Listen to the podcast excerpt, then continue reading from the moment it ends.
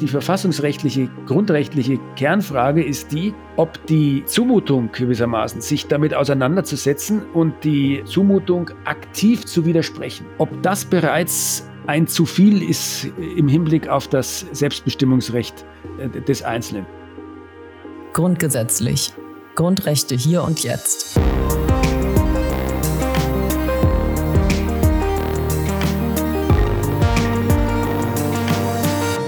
Jeden Tag sterben in Deutschland drei Menschen, weil sie auf ein Spenderorgan warten. Dabei stehen 84 Prozent einer Organspende nach ihrem Tod eigentlich positiv gegenüber. Jedoch nur die Hälfte dieser Menschen wiederum hat ihre Zustimmung dann auch tatsächlich dokumentiert. Derzeit gilt in Deutschland die Regel der sogenannten Entscheidungslösung. Das bedeutet, dass Ärztinnen Organe nur dann entnehmen dürfen, wenn jemand explizit zugestimmt hat. Aktuell warten 8500 Menschen auf ein Organ. Es liegt also auf der Hand, dass wir dringend mehr Spenden brauchen. Die Geister scheiden sich jedoch auch grundrechtlich an der Frage nach dem Wie. Nordrhein-Westfalen, Baden-Württemberg und Hessen haben im Bundesrat das Thema Organspende jetzt auf die Agenda gesetzt. Sie wollen die Diskussion wieder aufnehmen und werben für die sogenannte Widerspruchslösung. Nach diesem Modell müssten Menschen explizit widersprechen, um nicht als Organspender in Frage zu kommen. Aber ist die Widerspruchslösung grundrechtlich wasserdicht? Darüber habe ich mit Josef Franz Lindner gesprochen. Er ist Juraprofessor und hat den Lehrstuhl für öffentliches Recht, Medizinrecht und Rechtsphilosophie an der Juristischen Fakultät Augsburg inne. Seit Jahren setzt er sich für eine Lösung ein, die mehr Organspenden möglich macht.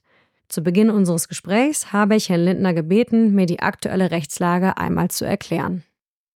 Die aktuelle Rechtslage ist so, dass wir entgegen ähm, landläufiger Meinung keine Entscheidungslösung haben. Also niemand muss sich entscheiden, ob er eine ähm, Organ, ob er für die Organspende zur Verfügung steht oder nicht, sondern es gilt die sogenannte Zustimmungslösung und zwar die erweiterte Zustimmungslösung. Das bedeutet, als Organspender kommt nur in Betracht, wer zu Lebzeiten einer Organspende zugestimmt hat oder wenn er nicht zugestimmt hat, äh, wenn im Falle des Falles dann seine Angehörigen äh, zustimmen, die allerdings seinen mutmaßlichen Willen ermitteln äh, sollen. Ich habe gesehen, dass Organspende ein Herzensthema von Ihnen ist. Sie haben sich nämlich zum Advent gewünscht, dass die Bundesregierung sich mit dem Thema beschäftigt. Sie könnten jetzt erhört worden sein, denn der Bundesrat ist ja gerade dabei, ähm, da was auszuarbeiten bzw. weiterzugeben. Was schlägt der Bundesrat denn vor? Also die Bundesratsinitiative geht dahin, dass die Bundesregierung aufgefordert wird, einen, dem Bundestag einen Gesetzentwurf zur Einführung der Widerspruchslösung vorzulegen. Das ist ja ein ähnliches Modell oder vielleicht sogar dasselbe Modell, was bereits 2020 mal zur Abstimmung gestanden hat. Das ist aber kein Hinderungsgrund, dass man das nochmal in den Bundestag äh, einbringt. Und die Bundesratsinitiative zielt jetzt eben darauf ab, dass die Bundesregierung einen entsprechenden Gesetzentwurf äh, vorlegt. Eines der Argumente, wenn es um die Widerspruchslösung geht, ist ja, dass sie die Selbstbestimmung des Einzelnen verletzt. Also die Frage, was passiert mit meinem Körper nach meinem Tod? Und Kritiker sagen, es wäre fatal, diese Entscheidung in die Hände des Staates zu legen. Wie schätzen Sie diesen Konflikt ein? Das würde ich etwas niedriger hängen. Also ich würde hier keine, keine Verletzung des Selbstbestimmungsrechts sehen. Denn der Einzelne, die einzelne Person hat immer die Möglichkeit, selbstbestimmt zu entscheiden, ob sie Organspender werden will oder nicht. Niemand wird gegen seinen Willen Organspender zum Objekt gewissermaßen gemacht, was dann in der Tat ein Problem wäre. Das Einzige, was äh, die Widerspruchslösung dem Einzelnen abverlangt, ist, dass er sich mit der Thematik auseinandersetzt und wenn er nicht Organspender werden will, einen Widerspruch erhebt. Das muss natürlich niederschwellig sein. Es kann nicht sein, dass die Widerspruchsmöglichkeit technisch so kompliziert wird, dass die Leute abgeschreckt werden. Dann sehe ich das Selbstbestimmungsrecht Des Einzelnen eigentlich nicht äh, verletzt. Also man muss widersprechen, wie der Name dieser Widerspruchslösung ja auch schon sagt.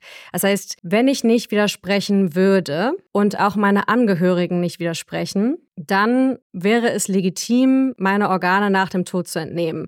Das heißt, diese fehlende Zustimmung ist eigentlich der Knackpunkt. Bei ärztlichen Eingriffen ist es ja eigentlich so, dass immer zugestimmt werden muss, also ein Schweigen nicht als Zustimmung gewertet werden kann. Aber anders als bei anderen Eingriffen sprechen wir hier ja von verstorbenen Menschen. Also da habe ich mich als Laien direkt gefragt, wirkt der Grundrechtsschutz eigentlich auch über den Tod hinaus? Also zunächst mal, der Verstorbene als, als solcher hat kein Selbstbestimmungsrecht mehr. Er hat ein sogenanntes postmortales Persönlichkeitsrecht, das grundsätzlich natürlich einer Organentnahme zunächst mal entgegensteht. Anders ist es allerdings dann, wenn die Rechtslage so gestaltet ist, dass der Betroffene vor seinem Tod oder bevor er in, in so eine solche Situation kommt, selbstbestimmt ja entscheiden kann, ob er das will oder nicht. Deswegen kommt es entscheidend auf diese Form der Selbstbestimmung an. Wenn ich zu Lebzeiten widerspreche, dann ist der Körper für den Staat und für jeden Tabu. Die verfassungsrechtliche, grundrechtliche Kernfrage ist die, ob die, die Zumutung gewissermaßen, sich damit auseinanderzusetzen und die ähm, Zumutung aktiv zu widersprechen, ob das bereits ein zu viel ist im Hinblick auf das Selbstbestimmungsrecht des Einzelnen. Das kann man vertreten, das kann man so sehen, das ist nicht abwegig. Ich würde allerdings in einer Güterabwägung sagen, dieser Eingriff in Selbstbestimmungsrecht ist gerechtfertigt dadurch, dass der Staat oder auch die, die Gemeinschaft ja letztlich aller, aller Kranken und, und, und Krankenversicherten auf die Weise dafür sorgt, dass Menschen weiterleben können. Also ein Eingriff in Selbstbestimmungsrecht, ja, aber ein gerechtfertigter Eingriff. Wir, wir prüfen ja bei der bei den Grundrechten immer den, den Eingriff und die Rechtfertigung. Und ich denke, bei der Rechtfertigung äh, kommt man hier schon so weit. Es sei denn, wenn ich das noch ergänzen darf, äh, man würde in dieser Zumutung, die in der Widerspruchslösung liegt, einen Eingriff in die Menschenwürde sehen. Dann wäre es natürlich so, Eingriffe in die Menschenwürde sind ja generell nicht rechtfertigbar. Das würde ich aber nicht, nicht annehmen. Also die Pflicht, sich mit dieser Thematik auseinanderzusetzen, oder nicht die Pflicht, aber die, die Last, sich damit auseinanderzusetzen und gegebenenfalls in einem Organspenderegister ein Nein anzukreuzen, das sehe ich nicht als Verstoß gegen die Menschenwürde. Sie haben gerade schon einen wichtigen Punkt angesprochen, der mich auch so ein bisschen umgetrieben hat, nämlich das, was Sie als die Last, sich befassen zu müssen oder sozusagen dieser Druck, weil die Widerspruchslösung ja irgendwo schon mehr Druck ausübt als die Entscheidungslösung oder die Zustimmungslösung. Und ich habe in einer Umfrage gesehen, dass um die 22 Prozent der Menschen sich nicht mit dem Thema Organspende befassen möchten, aus welchen Gründen auch immer, der Scheu vor dem Tod und ähnlichem. Und dieses Recht, sich nicht befassen zu müssen, ist ja sogar grundrechtlich festgehalten. Das war mir neu, das sogenannte auf Nichtbefassung. Das heißt, würden Sie sagen, dass diese Widerspruchslösung dieses Recht nicht eigentlich faktisch verletzt oder jedenfalls einschränkt? Ne, also zunächst mal, wenn man es ganz genau sieht, wird dem Einzelnen ja nicht einmal die Last aufgelegt, sich mit dem Thema intensiv auseinanderzusetzen. Der Einzelne hat ja die Möglichkeit, lieber Staat, lass mich bitte in Ruhe damit. Ich möchte damit nichts zu tun haben. Das Einzige, was er machen muss, ist Nein zu sagen. Er kann ja zum Beispiel auch sagen, ich möchte mich jetzt da nicht mit befassen. Ich bin in einer schwierigen Lebenssituation, wie auch immer. Ich befasse mich jetzt nicht damit und später vielleicht mal. Und dann kreuze ich halt jetzt ein Nein an. Das ist eigentlich die einzige Last, die er wirklich hat. Das Zweite, was Sie angesprochen, es gäbe ein Grundrecht auf Nichtbefassen. Das ist natürlich ein recht weitgehendes äh, Grundrecht, das natürlich so in der Verfassung nicht steht. Da ist nicht von Grundrecht auf Nichtbefassung die Rede, sondern man kann sagen, aus dem allgemeinen Persönlichkeitsrecht oder der allgemeinen Handlungsfreiheit folgt auch die Freiheit, sich mit Themen auseinanderzusetzen oder auch nicht auseinanderzusetzen. Vielleicht könnte man das sogar bei der Gewissensfreiheit noch, noch verankern.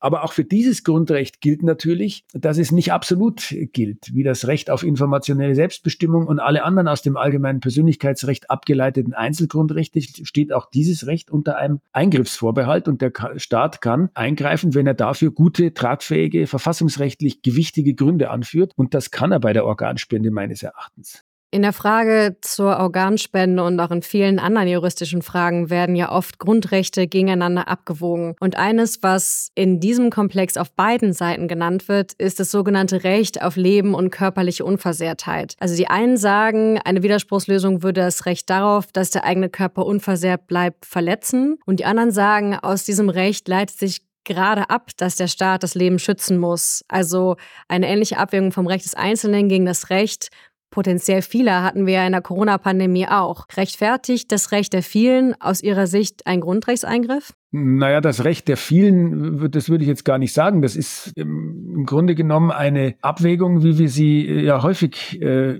in der Rechtsordnung äh, haben. Und ich greife mit der Widerspruchslösung nicht in das Recht auf körperliche Unversehrtheit ein, sodass hier gar nicht körperliche Unversehrtheit gegen körperliche Unversehrtheit steht. Ich greife insofern ein, als ich den Einzelnen mehr oder weniger faktisch dazu bringe, dass er zumindest Nein sagen muss. Mehr ist es ja nicht. Es ist kein Eingriff in das Recht auf körperliche körperliche Unversehrtheit und auch kein Eingriff in das postmortale Persönlichkeitsrecht. Das wäre nur dann gegeben, wenn man die Widerspruchslösung so hoch niederschwellig ausgestalten würde, dass es für den Einzelnen faktisch ein Hindernis darstellen würde. Aber solange man eine niederschwellige Widerspruchsmöglichkeit hat, die auch auf vielfältige Weise erfolgen kann, nicht nur im Organspenderegister, sondern auch im, in der Patientenverfügung oder in sonstigen Dingen, dann würde ich das in, in der Abwägung die Schutzpflicht zugunsten der Menschen auf der Warteliste höher gewichten. Genau, das war die Frage. Also im Grunde sagen Sie, dass dieser Eingriff oder diese Einschränkung verschiedener Grundrechte gerechtfertigt ist vor dem Hintergrund dessen, dass die Grundrechte der anderen Menschen, zum Beispiel das Recht auf Gesundheit, schwerer wiegen als das Recht auf Nichtbefassung, das sogenannte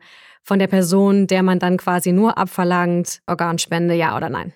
Im Übrigen vielleicht eine kleine Ergänzung. Das Bundesverfassungsgericht hat sich ja mit dieser Frage der Zumutbarkeit des Widerspruchs schon mal befasst. Und zwar in einer, in, in einer Kammerentscheidung äh, ging es darum, dass jemand widersprechen muss, wenn er auf jeden Fall eine Organspende verhindern will. Der Hintergrund ist, dass wir die erweiterte Zustimmungslösung haben. Das heißt, selbst wenn ich nicht zustimme, können immer noch meine Angehörigen zustimmen. Und um dies zu verhindern, muss ich widersprechen. Denn nur wenn ich widerspreche, schließe ich auch das Entscheidungsrecht der Angehörigen aus. Dann setzt sich der Widerspruch durch. Und hier hat das Bundesverfassungsgericht gesagt, diese Last, einen Widerspruch zu erheben, da würde es keine grundrechtlichen Probleme sehen. Und das das kann man natürlich auf die Widerspruchslösung schon übertragen, obwohl man sagen muss, das war nur eine Kammerentscheidung aus dem Jahr 1999, keine Senatsentscheidung. Ja, interessant, dass das Bundesverfassungsgericht sich eigentlich mit der Zustimmungslösung beschäftigt hat und dann noch einen Hinweis darauf gegeben hat, dass es durchaus vertretbar oder zumutbar ist, dass sich Personen mit der Frage der Organspende beschäftigen und damit eigentlich einen Hinweis auf die Widerspruchslösung oder die Verfassungskonformität der Widerspruchslösung gegeben hat. Wobei ich schon manchmal das Gefühl habe und in der Recherche auch, dass Organspende und auch viele andere Themen so ein typischer Fall sind von drei Juristen, vier Meinungen, gerade wenn es um Grundrechtsabwägungen geht. Also sind Sie sicher, dass die Widerspruchslösung zum Beispiel, wenn es zu einer Klage käme, vor dem Bundesverfassungsgericht Bestand hätte? Oder würden dann Organisationen wie die Gesellschaft für Freiheitsrechte, die ja strategische Prozessführung macht, würden die das ganz leicht abräumen können? Naja, das ist natürlich schwer vorherzusehen. Das Bundesverfassungsgericht, das hat ja die Vergangenheit gezeigt, ist ja durchaus für manche Überraschungen gut. Man kann immer in einem Abwägungsvorgang zu einer anderen Gewichtung kommen. Abwägung ist kein mathematischer Vorgang, wo man am Schluss einen Strich drunter zieht und sagt Plus, sondern es sind Wertungsfragen, Gewichtungsfragen und auch Fragen des ethischen Backgrounds, den man vielleicht für sich selber hat und den ja die Richter auch haben. Deswegen kann man das natürlich nicht vorhersehen. Ich sehe aber die, die Erfolgsaussichten im Hinblick darauf, dass das Bundesverfassungsgericht die Widerspruchslösung für verfassungswidrig erklären muss. Die sehe ich als gering an. Aber ich glaube auch, dass es sehr viel auf die detaillierte oder die genaue Regelung der Widerspruchslösung ankommt. Ich muss natürlich die Widerspruchslösung erstens niederschwellig konstruieren. Ich muss mit großen Übergangszeiträumen agieren, um hier gewissermaßen Mitnahmeeffekte zu verhindern. Ja, wenn ich von heute auf morgen die Widerspruchslösung einführe und die Leute kommen überhaupt nicht wirklich dazu, sich damit auseinanderzusetzen und befassen, dann habe ich gewissermaßen so eine Art Mitnahmeeffekte. Das wäre natürlich verfassungswidrig. Das, das ist klar. Also die Frage ist, was ist mit nicht einwilligungsfähigen? Was ist beispielsweise mit obdachlosen Personen? Was ist mit Menschen, die man nicht erreicht durch die Aufklärungskampagnen? Also hier muss man schon sehr genau überlegen, wie man die Widerspruchslösung ausgestaltet. Das ist etwas, was bei der ersten Lösung 2020 aus meiner Sicht nicht hinreichend geschehen ist. Die zeitlichen Übergangsfristen waren aus meiner Sicht zu knapp und viele Dinge, gerade was vulnerable Personengruppen angeht, sind auch meines Erachtens zu wenig beachtet worden. Also hier könnten verfassungsrechtliche Probleme dann lauern, die möglicherweise zu einem Erfolg einer Verfassungsbeschwerde dann führen könnten. Sie haben es gerade schon angesprochen, das habe ich mich auch gefragt. Was ist mit den Grundrechten vulnerabler Gruppen? Also Sie haben gerade obdachlose Menschen genannt. Mir kommen da noch Kinder in den Sinn oder auch Menschen mit einer äh, relevanten geistigen Einschränkung zum Beispiel. Wie müsste es gestaltet sein, damit auch die Grundrechte dieser Menschen gewahrt sind? Man müsste den einige Personenkreise also von der von der Widerspruchslösung halt ausnehmen äh, und für diese entweder die Zustimmung es, es bei der Zustimmungslösung ähm, äh, belassen. Das kann man ja regulatorisch ähm, äh, kann man das ja machen. Das hat man ja äh, in vielen äh, Bereichen, dass man Regelausnahmemodelle hat und sagt, grundsätzlich gilt jetzt für unseren Fall hier das Widerspruchsmodell, aber das ist für bestimmte Personengruppen eben nicht adäquat. Äh, das, das, das, ist, das ist klar und, und die müsste man dann halt versuchen zu definieren und dann halt entsprechend Ähm, man kann auch Zweifelslösungen machen. Also wenn, im, wenn bei jemandem Zweifel ist, ob er sich tatsächlich geistig in der Lage war, sich damit auseinanderzusetzen, dann sieht man halt im Zweifel äh, dann bei dem, bei der Person von der, von dem Widerspruchsmodell ab und lässt also einem fehlenden Widerspruch unbeachtet. Hier liegt aus meiner Sicht die, die eigentliche Schwierigkeit des Gesetzgebungsprojekts. Also jetzt einfach mit einem Absatz die Widerspruchslösung einzuführen als Organspender kommt in Betracht, wer zu Lebzeiten nicht widersprochen hat. Also so einfach geht's nicht. Auch die Informationskampagne war ja auch in dem Gesetz von 2020 vorgesehen als Zusatz zu der Lösung, die es da schon gab, dass nochmal vermehrt auch Hausärztinnen oder Personen auf dem Amt, zum Beispiel, wenn man seinen Personalausweis abholt, Personen darauf hinweisen sollen, dass sie auch Organspender oder Spenderin werden können. Also ich muss sagen, ich bin seit 2020 nie auf irgendwas angesprochen worden. Ist dann die Frage, ob das dann bei einer Widerspruchslösung, wo die Informationen nochmal dringender an die Person kommen, ob das dann da besser funktioniert. Das ist eine Frage, die, die berechtigt ist. Ich denke schon, dass die Widerspruchslösung die Leute nochmal oder die Menschen nochmal zu einer anderen Auseinandersetzung mit dem Thema führen würde. Das glaube ich schon. Wenn hier ein großer Paradigmenwechsel verkündet wird, würden sich viele Menschen doch damit nochmal anders und intensiver vielleicht befassen. Aber wo sie natürlich den richtigen Kern äh, getroffen haben, ist, dass man das nicht genau weiß, wie diese Informationskampagnen, die man bei der Widerspruchslösung dann äh, zweifelsohne in ganz anderer Weise als jetzt noch bräuchte. Und hier müsste man aus meiner Sicht auch gestufte Konzepte machen. Man müsste sagen, wir machen jetzt mal eineinhalb, zwei Jahre diese Kampagnen, die halt auf verschiedenen Kanälen heutzutage haben wir auch über soziale Medien und so weiter äh, vieles äh, an viele Menschen herankommen. Und dann müsste man im Grunde eine demoskopische Erhebung machen und mal schauen, wie ist der Informationsstand der Bevölkerung. Und wenn der unbefriedigend ist, dann müsste man das eben nochmal ändern. Also das ist eben ein langer, aus meiner Sicht ein, ein, ein langer Prozess die Widerspruchslösung einzuführen und die gilt dann ab morgen. Das kann kein vernünftiger Mensch äh, fordern, sondern das müsste man in gestuften zeitlichen ähm, Übergangsräumen mit Zwischenevaluation, mit demoskopischer Erhebung machen. Und wenn die Daten dann unbefriedigend sind, dass man sagt, also 30, 40 Prozent der Leute wissen das gar nicht, dass die Widerspruchslösung gibt, dann muss man sich natürlich nochmal überlegen, ob das, ob man, ob man dann die, an, an der Widerspruchslösung festhält. Ich würde gerne noch über die Religionsfreiheit sprechen. Das ist ja auch ein Grundrecht, Artikel 4, wenn ich mich richtig erinnere, ähm, was Menschen grob gesagt erlaubt, ihre Religion ungestört auszuleben. Dazu gehört ja auch die Frage, wie wir sterben wollen und was nach dem Tod mit uns passiert. Je nach Glaubensrichtung sind die Vorstellungen natürlich unterschiedlich. Würde eine Widerspruchslösung in dieses Grundrecht nicht eingreifen? Das sehe ich eigentlich nicht, worin hier der Eingriff liegen soll. Man kann ja aufgrund der Vorgaben, die die Religion macht, in ihren Offenbarungsschriften oder in ihren beim Papst Unfehlbarkeitsdogmen, dem kann man sich ja anschließen. Wenn die Kirche sagt oder andere Religionsgemeinschaften oder Weltanschauungsgesellschaften sagen, Organspende ist was Böses oder ist was Unnatürliches oder was weiß ich was, dann lehne ich die Organspende halt ab. Äh, ein Eingriff in die Religionsfreiheit wäre nur dann gegeben, wenn die Religion vor vorgeben würde, also die Religionsgemeinschaft vorgeben würde, dass es eine Sünde sei oder wie auch immer mit den Grundsätzen der Religion nicht vereinbar ist, wenn man sich mit den Dingen überhaupt beschäftigt. Aber das scheint mir äh, äh nicht der Fall zu sein. Und selbst wenn das bei einer Religions- oder Weltanschauungsgemeinschaft der Fall sein sollte und man dann durch die Befassungspflicht, jetzt sind wir wieder am Anfang unseres Gesprächs, durch die Befassungspflicht einen Eingriff in die Religionsfreiheit sieht, dann stellt sich ja immer noch die Frage, ob dieser Eingriff gerechtfertigt ist. Und damit sind wir wieder beim, beim gleichen Problem wie anfangs, nämlich bei der Frage, kann der Staat nicht zum Schutz hoch- und höchstrangiger Rechtsgüter auch in, eben in die Religionsfreiheit eingreifen? Auch die Religionsfreiheit ist kein, wie man unter Verfassungsrechtlern sagt, vorbehaltlos gewährleistetes Grundrecht, sondern kann zum Schutz eben bestimmter Rechtsgüter auch eingeschränkt werden. Das heißt, um es mal zusammenzufassen, die Widerspruchslösung aus Ihrer Sicht greift eventuell in bestimmte Grundrechte ein, aber in Abwägung mit anderen Grundrechten ist es ein legitimer oder ein vertretbarer Eingriff.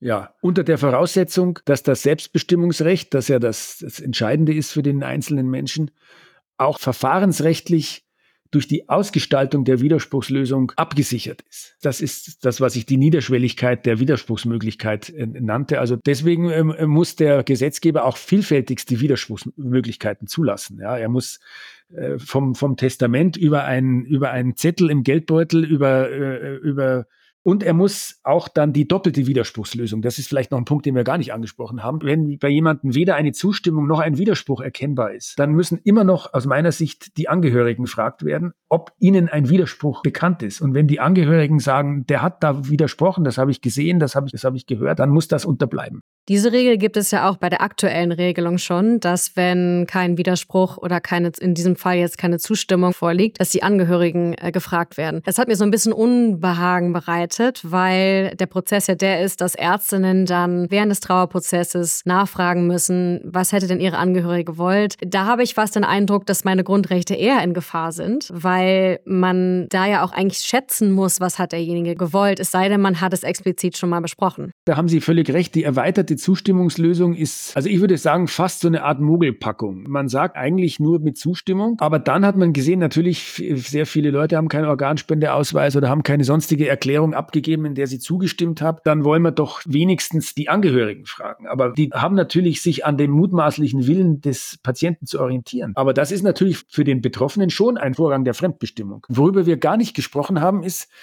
dass die jetzt diskutierte Widerspruchslösung ja in den meisten europäischen Staaten geltendes Recht ist. Wir sind also einer der wenigen Länder, die diese erweiterte Zustimmungslösung haben. Und die Frage stellt sich schon, man wird ja nicht sagen können, dass Spanien, Österreich oder andere Länder keine Rechtsstaaten sind, sodass man, glaube ich, auch an der Regelung anderer Länder sieht, dass man das schon regeln kann. Wobei es da auch Kritik gibt. Ich habe gelesen, dass Spanien als Land oft erwähnt wird, wenn es darum geht zu sagen, wo funktioniert Organspende gut und das oft auf die Widerspruchslösung zurückgeführt wird, während die die Widerspruchslösung, glaube ich, schon seit 1979 haben, aber eigentlich vermehrte Organspenden erst seit ungefähr zehn Jahren. Und viele Expertinnen sagen, naja, das hat eigentlich weniger mit der Widerspruchslösung zu tun, als mehr damit, dass da ganz viele andere Faktoren noch dranhängen. Nämlich, Sie haben es eben schon angesprochen, der Hirntod zum Beispiel. Das ist da rechtlich anders geregelt ist, wann wird ein Mensch als tot erklärt und dass da nochmal auch andere Faktoren, auch Ressourcen zum Beispiel in Krankenhäusern und ähnliches mit einspielen und es eben sozusagen nicht rein auf die Widerspruchslösung zurückzuführen ist. Das ist natürlich zweifelsohne richtig. Spanien hat äh, insbesondere, was die, das Wesen der Transplantationsbeauftragten äh, angeht, ein äh, sehr ganz anderes System, als wir es in, in Deutschland haben. In Deutschland haben wir zwar auch die Transplantationsbeauftragten eingeführt, also das sind diejenigen, die letztlich in einem Krankenhaus schauen müssen, wo gibt es möglicherweise Krankheitsfälle, die sich zu einem Hirntod hin entwickeln, wo dann die Organspende ein Thema wird. Und wenn der Transplantationsbeauftragte wie in Deutschland typischerweise ein ärztlicher Kollege ist, dann ist das natürlich etwas anderes, als wie das in Spanien anders organisiert ist, dass der Transplantationsbeauftragte eben ein mehr oder weniger unabhängiger äh, unabhängige Person ist, die nicht in einem Kollegialitätsverhältnis und auch andere Faktoren spielen da natürlich eine Rolle.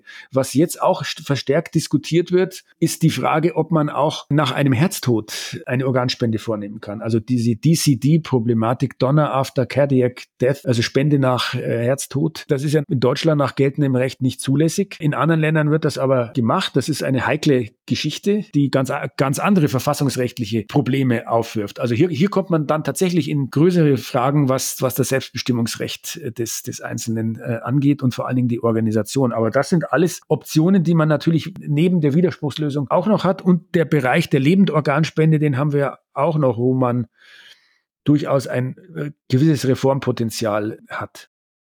Wir haben jetzt ausführlich darüber gesprochen, dass der Widerspruchslösung aus Ihrer Sicht grundrechtlich eigentlich nichts im Wege steht. Trotzdem haben wir sie, anders als, ne, wir haben es gerade besprochen, die meisten europäischen Länder nicht. Woran liegt das Ihrer Meinung nach? Sind dann ethische Bedenken eher der ausschlagende Punkt? Das ist eine äußerst schwierige Frage. Vielleicht muss man etwas weiter ausholen. Wir sind ja insgesamt, was das Gesundheits- und Medizinrecht angeht, von einer nachgerade, will ich mal sagen, kalvinistischen Strenge. Sehr viele Dinge sind in Deutschland verboten, stehen unter Strafe, ähm, aus letztlich ethisch-moralischen Gründen, die in anderen Ländern zulässig sind. Wir profitieren aber als Deutschland durchaus von den liberaleren Regelungen in anderen Ländern und muten es dann teilweise Menschen zu, sich die Dinge in anderen Ländern zu besorgen. Also insbesondere insbesondere im Bereich der Fortpflanzungsmedizin. Insgesamt sind wir in diesen Diskussionen sehr fundamentalistisch, würde ich fast sagen, unterwegs. Und das ist auch etwas, was einer grundlegenden Reform im Transplantationsmedizinrecht aus meiner Sicht entgegensteht. Auch bei der Widerspruchslösung gibt es verhärtete Gegensätze, die man eigentlich auflösen können müsste, äh, wenn man die Widerspruchslösung so gestaltet, dass eben dem Selbstbestimmungsrecht des Einzelnen hinreichend Raum gegeben ist. Aber die Diskussionen werden dann sofort auch auf die Missbrauchsebene äh, gezogen und der Kompromiss, der meines Erachtens möglich ist in dieser Frage, Widerspruchslösung. Ich hatte ja für viele für verschiedensten Dinge gesagt, die man mit regeln müsste. Diese Kompromisslinien, die die gibt es und die sind verfassungsrechtlich aus meiner Sicht gangbar. Aber der Weg dahin ist eben schwierig, weil man Medizin und Gesundheitswesen sehr fundamentalistisch unterwegs ist. Und das ist schade eigentlich. Dann bedanke ich mich ganz herzlich. Danke und einen schönen Tag noch. Das war Josef Franz Lindner, Professor für öffentliches Recht, Medizinrecht und Rechtsphilosophie. Bei unserem Gespräch habe ich einmal mehr gemerkt, dass es bei der Frage, ob Grundrechte verletzt sind, oft um eine Abwägung geht. Außerdem habe ich noch diese drei Punkte mitgenommen. Erstens. Die grundrechtliche Kernfrage der Widerspruchslösung ist, ob man es Menschen zumuten kann, dass sie sich mindestens einmal bewusst damit auseinandersetzen müssen, ob sie Organe spenden wollen oder nicht, und dass sie dann im Zweifel aktiv widersprechen müssen. Zweitens. Für viele Fragen kommt es darauf an, wie die Widerspruchslösung rechtlich ausgestaltet ist. Es muss Übergangszeiträume geben, damit Menschen sich informieren und überhaupt entscheiden können.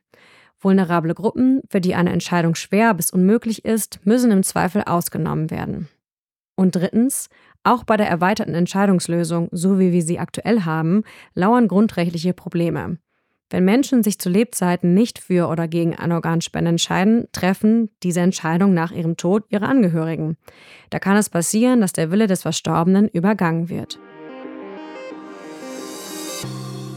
Für unser heutiges Goodie sitze ich hier mit meiner Kollegin Luisa Pozzatni.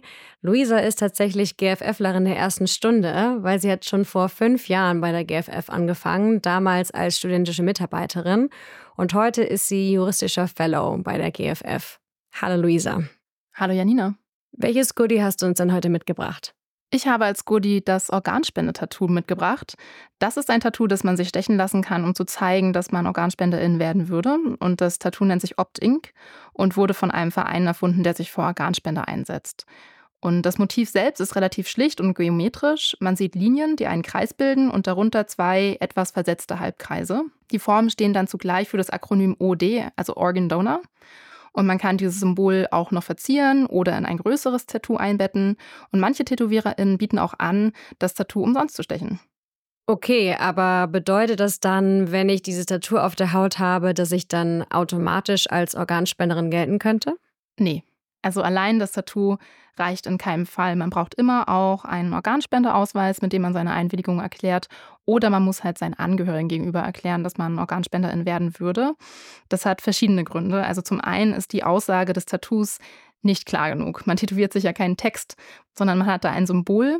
Und rein theoretisch ist ja denkbar, dass jemand sich das tätowieren lässt, weil er oder sie die Form einfach sehr schön findet oder aus einem Missverständnis und die Bedeutung einfach nicht mitbekommt. Und deswegen kann allein dieses Symbol nicht ausreichen, um zur Organspende einzuwilligen. Außerdem ist es ja auch typischerweise so, dass man sich nicht selbst tätowiert, aber die Einwilligung müsste man immer selbst geben. Die Tätowiererin könnte ja auch nicht meinen Organspendeausweis für mich unterschreiben. Und schließlich ist es auch so, dass das Tattoo ja sehr schwer zu entfernen ist. Es ist möglich, aber es dauert eine Weile. Aber meine Einwilligung zur Organspende kann ich immer sofort zurückziehen. Ich kann immer mich entscheiden, mir einen anderen Organspendeausweis zuzulegen oder meinen Angehörigen zu sagen, nein, ich möchte nicht mehr Organspenderin werden. Alles klar, das heißt, das Tattoo ist also kein Ersatz für den Organspendeausweis. Genau. Das Tattoo allein ist nicht ausreichend, um zur Organspende einzuwilligen. Man braucht immer auch eine andere Variante, also entweder den Organspendeausweis oder die Erklärung gegenüber den Angehörigen. Das heißt aber im Umkehrschluss auch, dass ich mich ja nicht binde, wenn ich mir einmal dieses Tattoo stechen lasse, sondern ich kann es mir stechen lassen und dann immer noch meine Meinung ändern. Und das Tattoo allein wird niemals dazu führen, dass ich unfreiwillig Organspenderin werde. Vielen Dank, Luisa. Danke dir. Vielen Dank, dass ihr euch unsere Podcast-Folge zum heutigen Thema Organspende angehört habt. Ich hoffe, sie hat euch gefallen. Wenn sie euch gut gefallen hat, dann lasst gerne eine gute Bewertung da oder abonniert den Podcast. Die nächste Folge kommt etwas später als gewohnt, weil wir nämlich in eine kurze Weihnachtspause gehen. Im Januar hören wir uns dann gut erholt wieder. Bis bald.